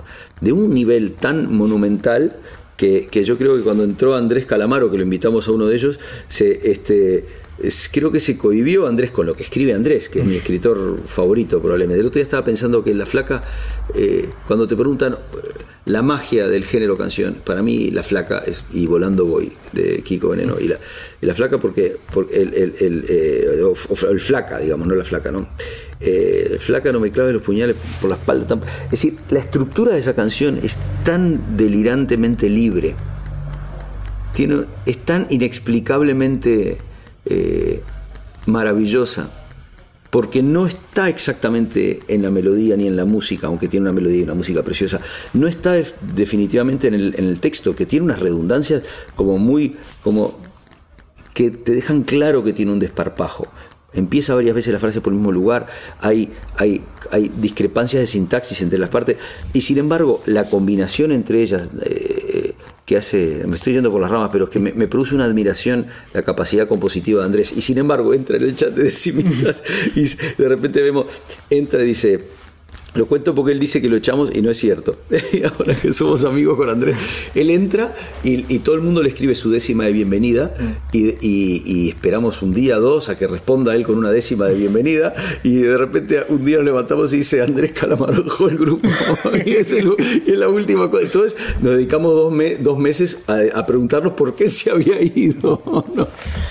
Pero bueno, los chats de decimistas son una realidad, pero, pero me fui por las ramas. Te invito a vos y a nuestros oyentes ahora a escuchar el testimonio de otro músico que participa en Tinta y Tiempo, ah. pero que adquirió un rol muy importante en esta gira, en esta etapa de tu carrera. Él es argentino, pero vive en Madrid. Me refiero a Javier Kalecki.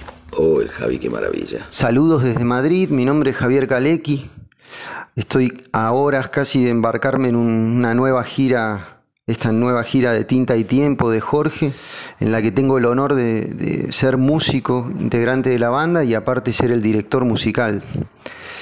Eh, para mí es una alegría enorme volver a, subirme una gira después de tanto tiempo encerrados con Jorge. Eh, porque como él sabe bien, lo quiero muchísimo y lo admiro muchísimo, se lo, se lo he manifestado en numerosas ocasiones.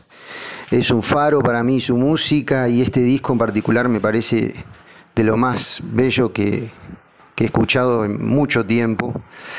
Tuve también el honor de haber participado en el disco, casi entré por la puerta, por la puerta trasera, casi, porque se estaba acabando ya pero mm, tanto Campi como Jorge me llamaron para, para darle una última vuelta a una canción que se llama o, Algoritmo, que me parece una de las canciones más creativas del disco y fuera del universo Drexler más conocido por ahí. Em, una, canción que, que nada, tuve el, honor de, programar, tocar el bajo, cantar y tocar las guitarras. Y me, encantó, terminé tocando también guitarras en, muchas de las canciones del disco, cantando, nada, la verdad una generosidad muy grande por parte de Jorge y Campi porque eh, el trabajo me, encantó y lo disfruté muchísimo. Jorge siempre me, ha apoyado con mis, mis, mis, proyectos, mis canciones, es para mí un faro siempre para al cual acudir para, para pedir consejos o, nada, o simplemente escucharlo. Así que nada, estoy realmente muy contento de, poder girar por el mundo nuevamente y vivir una. es realmente algo único. Eh, para los que ya, ya lo vivimos y bueno, muy deseoso de ver qué, qué, sucede con esta nueva gira que les aseguro que va, que va a dar que hablar. Te mando un beso muy grande, Humphrey y Jorge, nos vemos muy prontito. Ahí lo escuchábamos a Kaleki y lo primero que se me ocurre preguntarte es por las características suyas suyas como músico que te hicieron darle a él el rol de director musical en este espectáculo.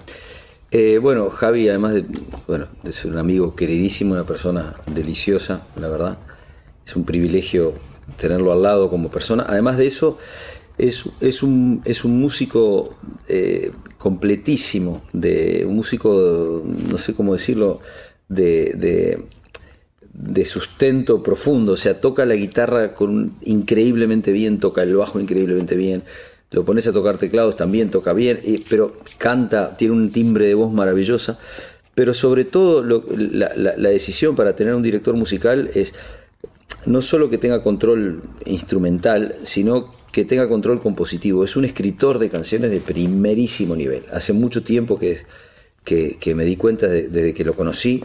De, escribe mucho y muy bien además y cada vez mejor además cada vez escribe mejor es una es una locura lo que ha evolucionado en, el último año por ejemplo lo que ha crecido personalmente en, en la pandemia además ha hecho el trabajo de hormiga de retomar tocar en un boliche todo, todas las semanas durante muchas durante decenas de, semanas y ha generado un público de la manera más linda que hay hasta que llenó la sala El Sol en, en Madrid, que habría, no sé, pero habría varios cientos de personas en la Sala del Sol, que es difícil de llenar. Ese trabajo de hormigas, que ese consejo que, contabas antes, que daba siempre, de, generar... Yo siempre doy ese consejo. Creo que debe haber otros métodos, digamos, ¿no? Hay otras maneras de, de hacerse con de, hacerse conocer por un público. Pero la, la, que yo conozco y la que me parece más bonita en esta escala es empezar en un boliche eh, sin nadie un martes, un día intrascendente, y que te vengan a ver dos, luego cuatro, luego seis luego cuando querés ver, el boliche es chiquito y aguanta nada más que 60 personas, pero ah, tenés 20 esperando fuera para entrar y después un día tenés 100 afuera y 60 adentro. Es lo que me pasó a mí en el Libertad 8 y es una y es una manera de no tener que andar pidiéndole a los amigos, viste, que compren entradas y que venga la familia, que vengan a verte. La, Renga dio, el grupo de rock argentino, La Renga dio un salto exponencial eh, una vez en, los 90 donde le pidieron a cada uno de, las personas que había ido a su mm. show que al próximo concierto fueran con un amigo y, mm. en, de fecha a fecha duplicaron su, audiencia. Jorge Javier participó, lo contaba, en O Algoritmo y esa canción me hizo pensar mucho en tu relación con las redes sociales. Mm. Desde hace muchos años has tenido un manejo ejemplar. No sé cuánto de eso es espontáneo y cuánto es planificado por el equipo, pero sin duda le has sacado provecho. Insisto, me parece ejemplar. Un detalle, por ejemplo, entre mm. tantos, le hablas a todo el continente y cuidas el detalle del el uso horario de cada uno de los mm. interlocutores. No muchos lo contemplan. Mm. O el lanzamiento del disco desde tu estudio y bebiendo ese jerez palo cortado que se llamaba Leonor por ejemplo. Sí, sí, sí. Eh, bueno, mira, el, el, equipo eh, somos dos. Eh, bueno, tres con, con Almudena, pero empezamos Preser y yo, luego, luego se sumó Almudena Palacios también, que es de nuestro equipo en Madrid. Pero, por ejemplo, ese, ese último, el del palo cortado, lo hice yo solo con, con, con, con mi mujer Leonor, haciendo un par de apariciones estelares en el momento, en el, eso era en casa. El, el, no hay una no hay una planificación organizada ni una, ni, una asesoría de nadie. Eh, vamos viendo, vamos enfrentándonos a las redes sociales como quien se enfrenta a un arreglo, intentando, intentando decir, ah, y si esto que se usa siempre para esto se usa para esto otro, ¿qué pasa? Como hicimos con Carlitos Casacoberta y Carlos Campodónico. Ah, el, si el software este para hacer música electrónica se utiliza para hacer eh, eh, para combinar plugs de candombe para hacer una canción, ¿qué es lo que pasa? ¿no? Entonces, y, obtener resultados con intentando mantener un punto de lateral thinking, de, cuestionar los constituyentes de un sistema y reposicionarlos, ¿no? Como, como reinventar, intentar reinventar un sistema, lo mismo de lo que hablan las letras, sino como verlo, verlo con sorpresa, verlo como ver sus posibilidades nuevas, ¿no? De repente, que, que sí, es lindo que hayas nombrado a Carlos Casacuberta y a Juan Campodónico, porque la canción que viene ahora mm. vas a ver que nos lleva a hablar de ellos. Ah, mira.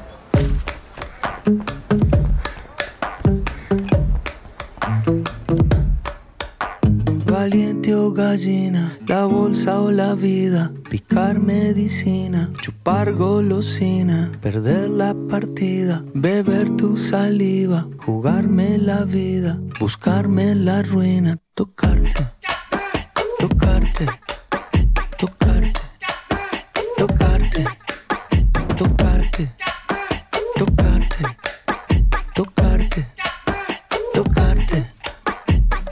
deliciosa, tan huevosa, peligrosa, caprichosa, vuelta y vuelta, vino y rosa, sudorosa, ma quiero lamer la sal que traes de la playa. Pedir asilo debajo de tu toalla.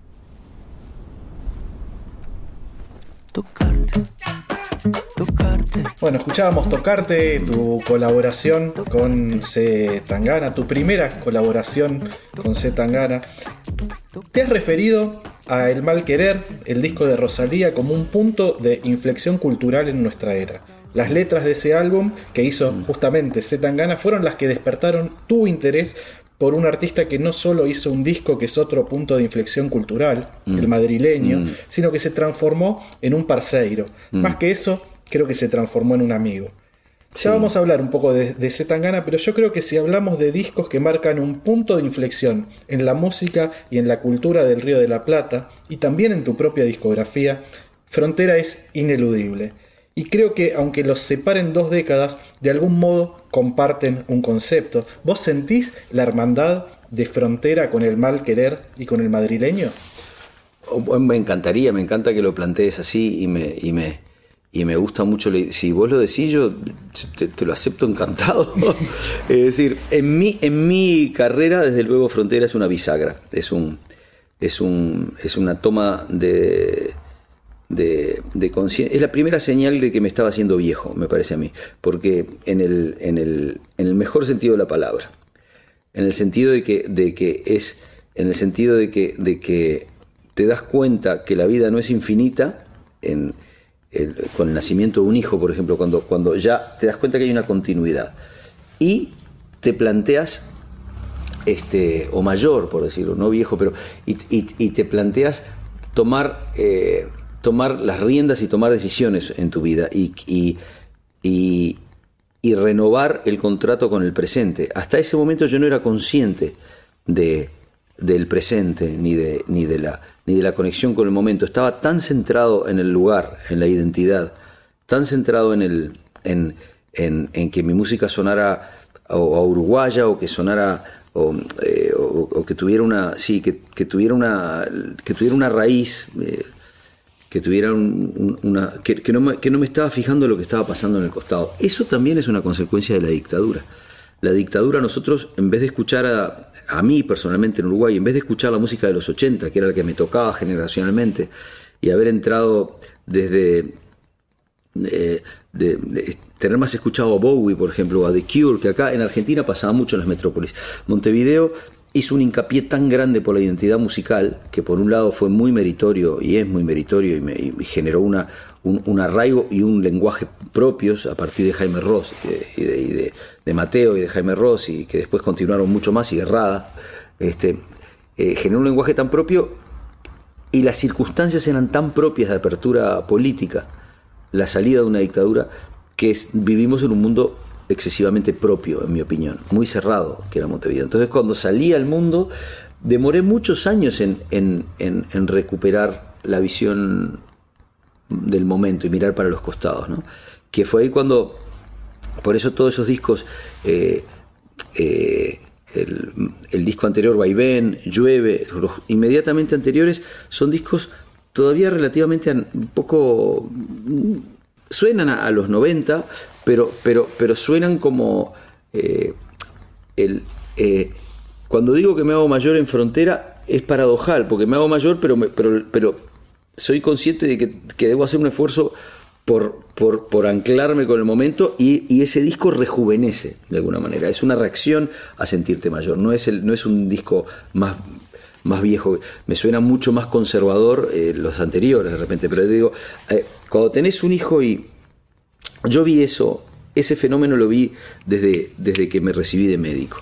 El momento que le, le a una persona que se vuelve un médico y vas a la fiesta de la que se recibió de médico, lo primero que te das cuenta es que el ser humano trabaja por compensaciones. En cuando te ofrecen una gran responsabilidad y una gran carga, hay una parte loca tuya que se despierta. No sé cómo explicarlo, pero las fiestas de, graduación de los médicos o, de las profesiones, cuanto más formales y con más responsabilidad, más delirantes, más locas, más excesivas son esas fiestas.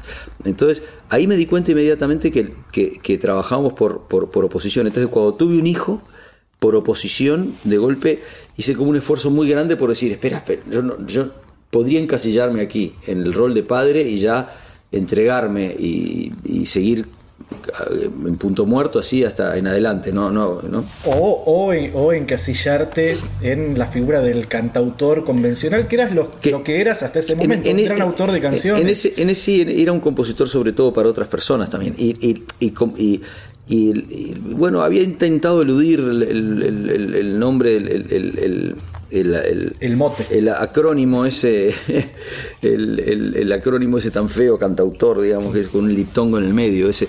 Pero había intentado eludir, pero infructuosamente. O sea, tuve que hacer realmente algo que la gente dijera, ¿qué hace una computadora en un disco de un cantautor? Como me preguntaron en una entrevista, ¿no? Y es como y, me quedé muy contento cuando me lo preguntaron. Vos decías punto muerto en un momento y yo me acuerdo de Fraile muerto en realidad, que es la, canción de Daniel, que, origina, que origina la que origina eh, claramente Fraile muerto de Daniel me, me, me, tira en los brazos de Carlos Casacuberta, que era por otra parte mi amigo más antiguo, mi amigo de la tierna infancia, y a través de Fraile muerto, este eh, conectamos con, Carlos, él hace una maqueta de cuatro canciones, se viene a España a maquetar, eh, estaba tan desahuciado en Virgin, era tan mal vendedor, de, había sido un fracaso tan grande, vaivén, llueve, que cuando llega a frontera directamente me, me, no sabían qué hacer conmigo. Yo creo que la intención era no continuarme el contrato, pero dijeron, vamos a darle una última chance y que vaya para el subsuelo a trabajar con Javier Liñán con los locos que están ahí fumando porros en, el subsuelo de Virgin, que era, que era, un, era, un, era un lugar de mucha, era una locura, era, era editaba Manu Chao sus discos en ese momento, y me mandan para ahí y, y, me siento entendido, y, son muy valientes, mandan un cheque de, plata para, para un país muy lejano a una cuenta de un tipo que era economista y otro que no había producido todavía ningún disco como Juan Campodónico. Entonces, en ese momento tuve la chance, y eso fue una bisagra importante que no se vio porque quedó abajo, tuve tres, tres propuestas de la discográfica como decirme, dejate de dar vueltas, dejate de joder con, con probar cosas nuevas, y acá tenés tres productores de primera línea, dos de ellos amigos que quiero también mucho, ¿Quiénes eran? No importa. Pero eran productores de, los más, de los más exitosos de ese momento, los tres de España. Número uno, número dos y número tres. Tres amigos, dos de ellos amigos muy queridos, el otro un tipo conocido, un respeto enorme por ellos. Y me fui a hacer el disco con, con estos dos locos, los tres habían aceptado de alguna manera, estaban contentos. y, y, y, me fui a hacer el disco con estos dos locos que no habían hecho nunca uno, pero que me presentaron una modalidad nueva, que era hacer el disco en la computadora cortado en pedacitos. Y, mucha gente al principio me decía, esto de hacer un disco en la computadora es un delirio. Los discos no se hacen en las computadoras, se hacen en los grabadores. Bueno, total que al final eh, tuvimos la visión esa, y, porque el mundo fue hacia ahí, digamos, ¿no? Y ahora, hoy en día todo el mundo hace cut y paste. pero en ese momento, cuando aprendí la, dinámica del hasta el, hasta el punto que yo creo que te lo conté ya, que Frontera es un disco, disco híbrido, que empieza hecho en computadora se vuelca todo, a, te conté, son a 30, a 64 canales de ADAT, canal por canal, o sea, el disco se congela cuando terminamos en Montevideo, para, porque el mezclador se negó a mezclar en una computadora. el mezclador pidió todo en ADAT, todo lo volcamos a ADAT y, cuando se volcó a ADAT me di cuenta que el disco se había congelado y se había muerto. Entonces con la plata que teníamos para ir a un super estudio de mezclas en Madrid, en Red LED, decidí guardar esa plata y pagarle a Carlos Casacuberta y Campodónico un un billete de avión y tuve la generosidad de la madre de Pablo, de Ana, de, irse a pasar las vacaciones a la casa. Nos dejó la casa y lo mezclamos en el living de mi casa, frontera. Porque no, porque con tal de no, con tal de descongelar, lo, lo, descongelamos de vuelta. Teníamos una habitación en el fondo en el cual cada día renovábamos el contrato con los ADATs y traíamos material nuevo para que Rosillo mezclara adelante. Es una mezcla maravillosa Rosillo, pero completamente clásica y conservadora. Creo que ese equilibrio le ayudó al disco, tener un tipo adelante en el embudo que era, que era completamente ajeno a lo que estábamos haciendo en el cuarto del fondo y que él simplemente se dedicaba a poner las cosas en su sitio con mucha parsimonia. Eh, suena bien el disco, la verdad, es un disco que suena bien. El vínculo que construiste con Zetangana ha ido más allá de un fit, de una alianza estratégica, de una colaboración artística.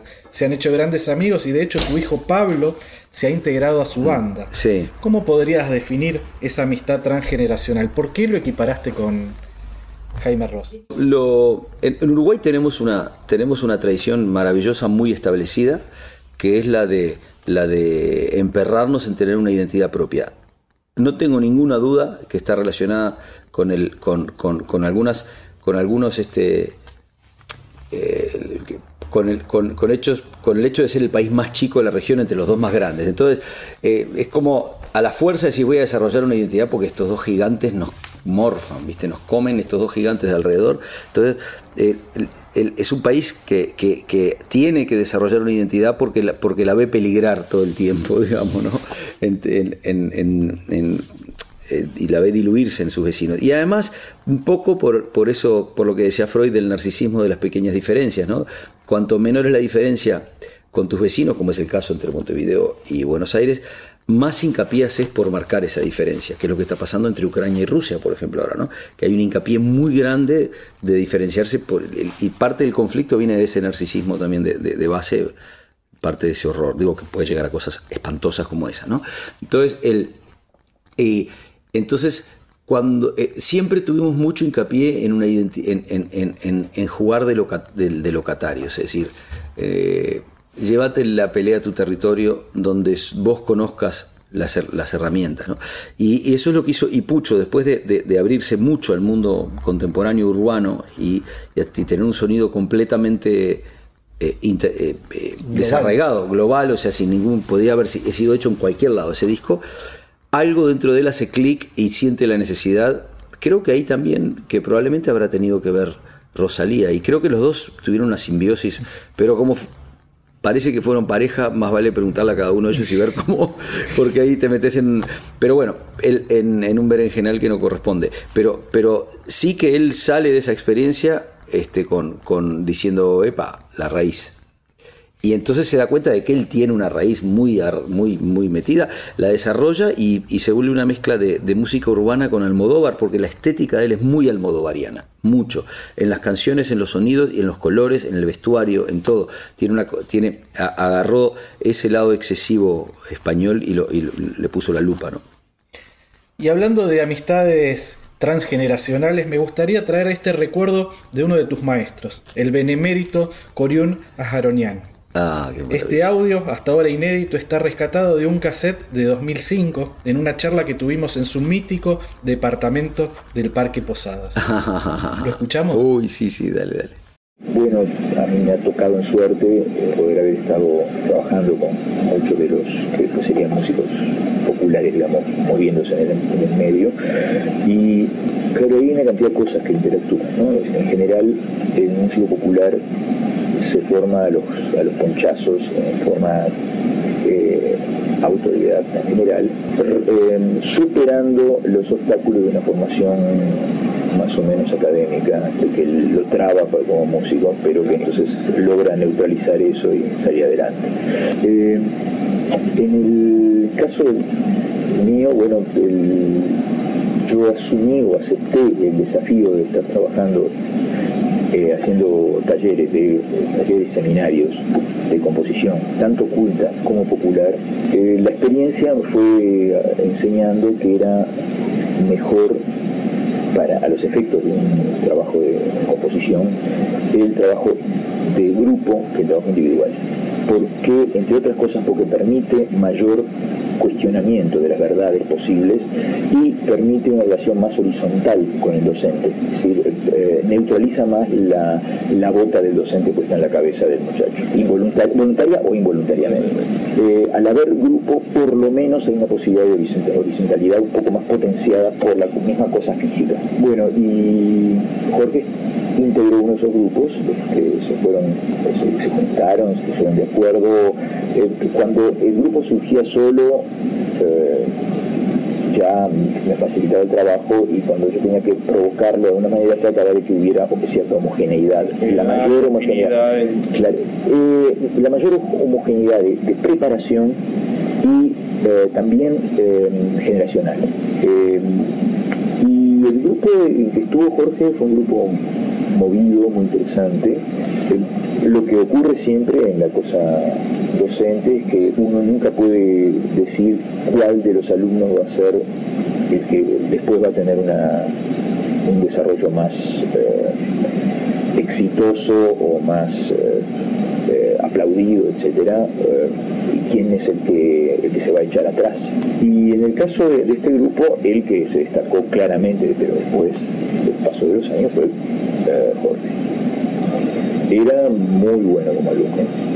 Jorge tiene una capacidad de tener un muy buen, una muy buena forma de, diálogo y, eso lo ha mantenido durante los años. Yo tuve muy linda comunicación con él como alumno. Era un grupo que trabajaba y Jorge era muy serio, él trabajaba mucho y era un tipo con mucha capacidad de refinamiento, de pescar las cosas y, trabajarlas él.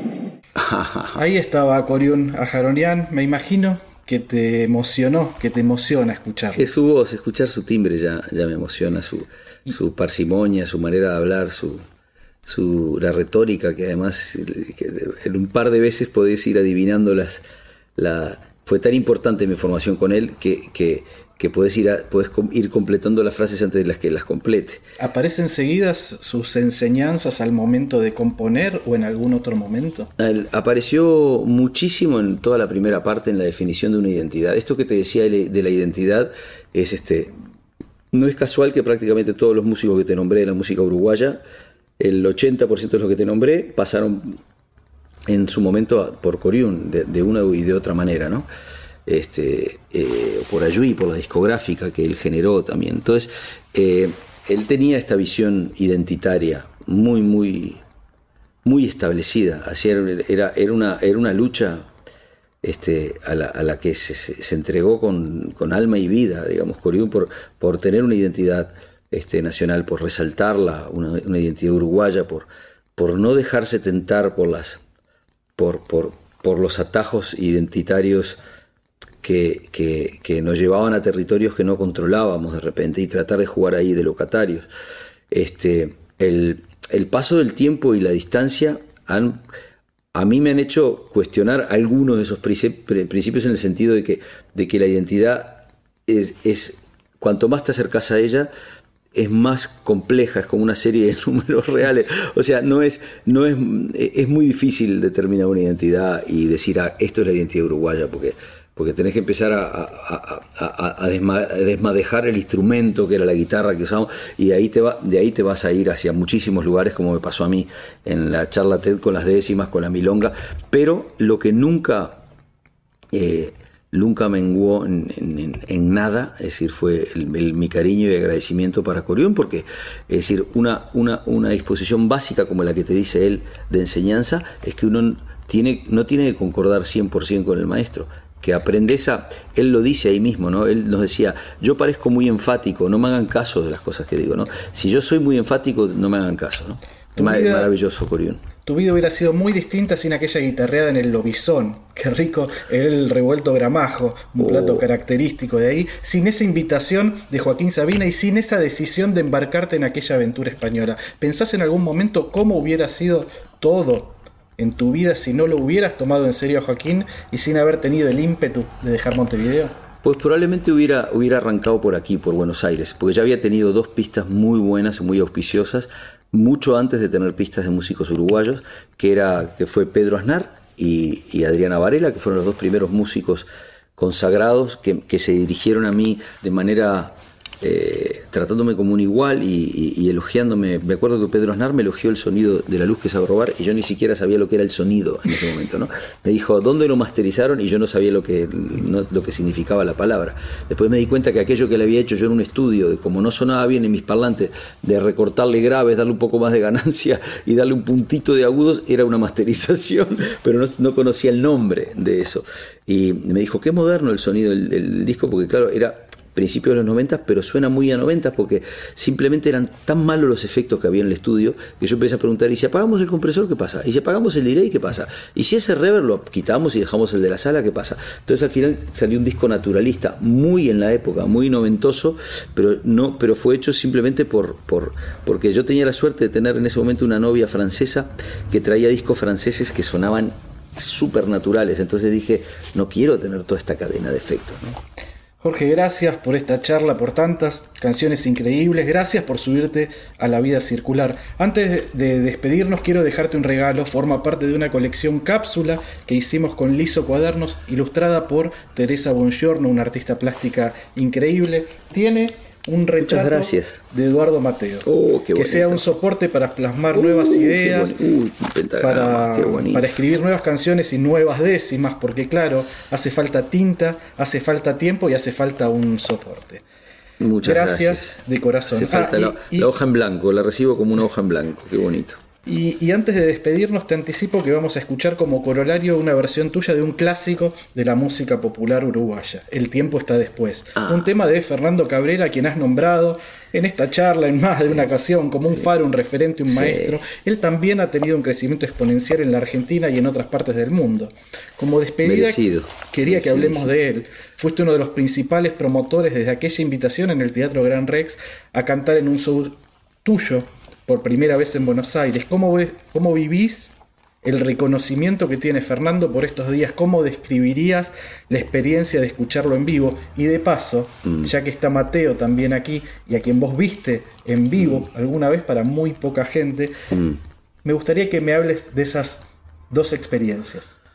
Eh, el éxito de Fernando lo veo de manera absolutamente no, no sorprendida. O sea, yo sabía que eso iba a pasar, lo tenía claro, siempre le dije, tenés que ir a Argentina, te, van a amar, es decir, tu música va, va, va de, en algún, alguna manera este, está tan fundamentada en la, en la raíz, en Yupanqui, en la raíz argentina folclórica, que, que, vas a ver que sos enormemente, vas a ser claramente entendido en algunos aspectos mejor que aquí, mejor que Montevideo, le decía, ¿no?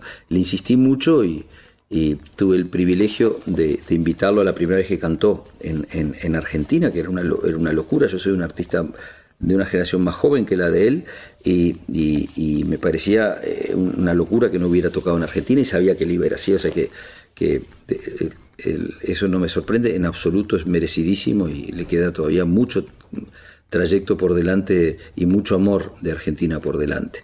Y Eduardo Mateo lo vi tocar varias veces, pero hay un show en particular en el, en el boliche llamado Amar, Amarcord, al que llegó él como una hora tarde sin guitarra, y cuando ya pensábamos que iba a pasar como tantas otras veces que se suspendían mucho sus conciertos en ese momento, él lo suspendía por la mitad, este, y se mandó un concierto, tuvo como tres horas tocando con una guitarra prestada que sacaron de atrás de la barra, con un Shure 57 para la guitarra y un Shure 58 para la voz, dos micrófonos clásicos, normales, baratos, así, y este y, y, sin la guitarra sin amplificar por línea. Y yo no he visto nunca a nadie tocar la guitarra así. No he visto a nadie en vivo así tocar la guitarra nadie.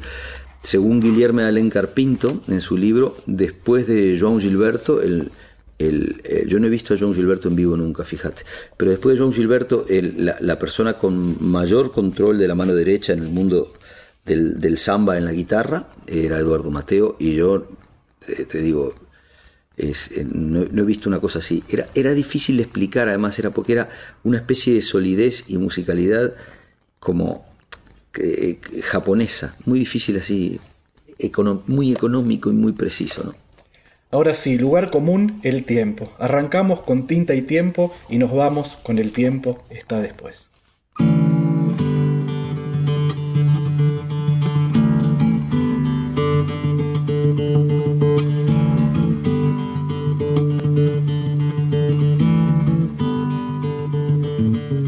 Calle Yupe raya el medio, encuentra Belvedere, el tren saluda desde abajo, con silbos de tristeza, aquellas filas infinitas, saliendo de central, el empedrado está tapado, pero allí está la primavera en aquel barrio, se llama soledad, se llama gritos de ternura, pidiendo para entrar y en el apuro está lloviendo, ya no se apretarán mis lágrimas en tus bolsillos, cambiaste de sacón un día nos encontraremos, en otro carnaval tendremos suerte si aprendemos que no hay ningún rincón, que no hay ningún atracadero que pueda disolver en su escondite lo que fuimos. El tiempo está después.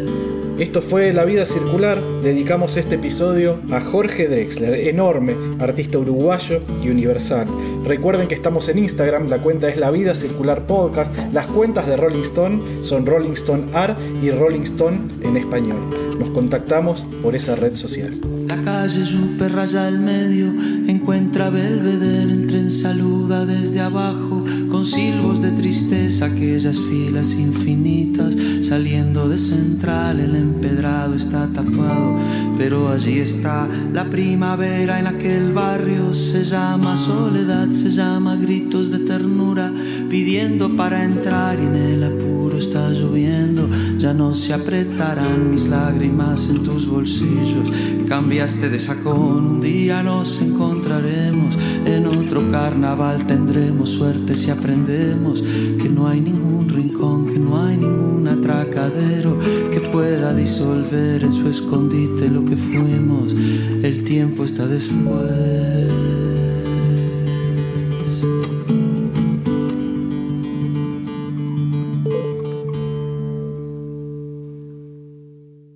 Esto fue La Vida Circular, un podcast exclusivo de La Nación. Escucha todo el contenido de La Nación Audio en www.lanacion.com.ar barra podcast. Sumate para no perderte ningún episodio. Estamos en Spotify, Apple Podcast, Google Podcast y en tu reproductor de podcast favorito.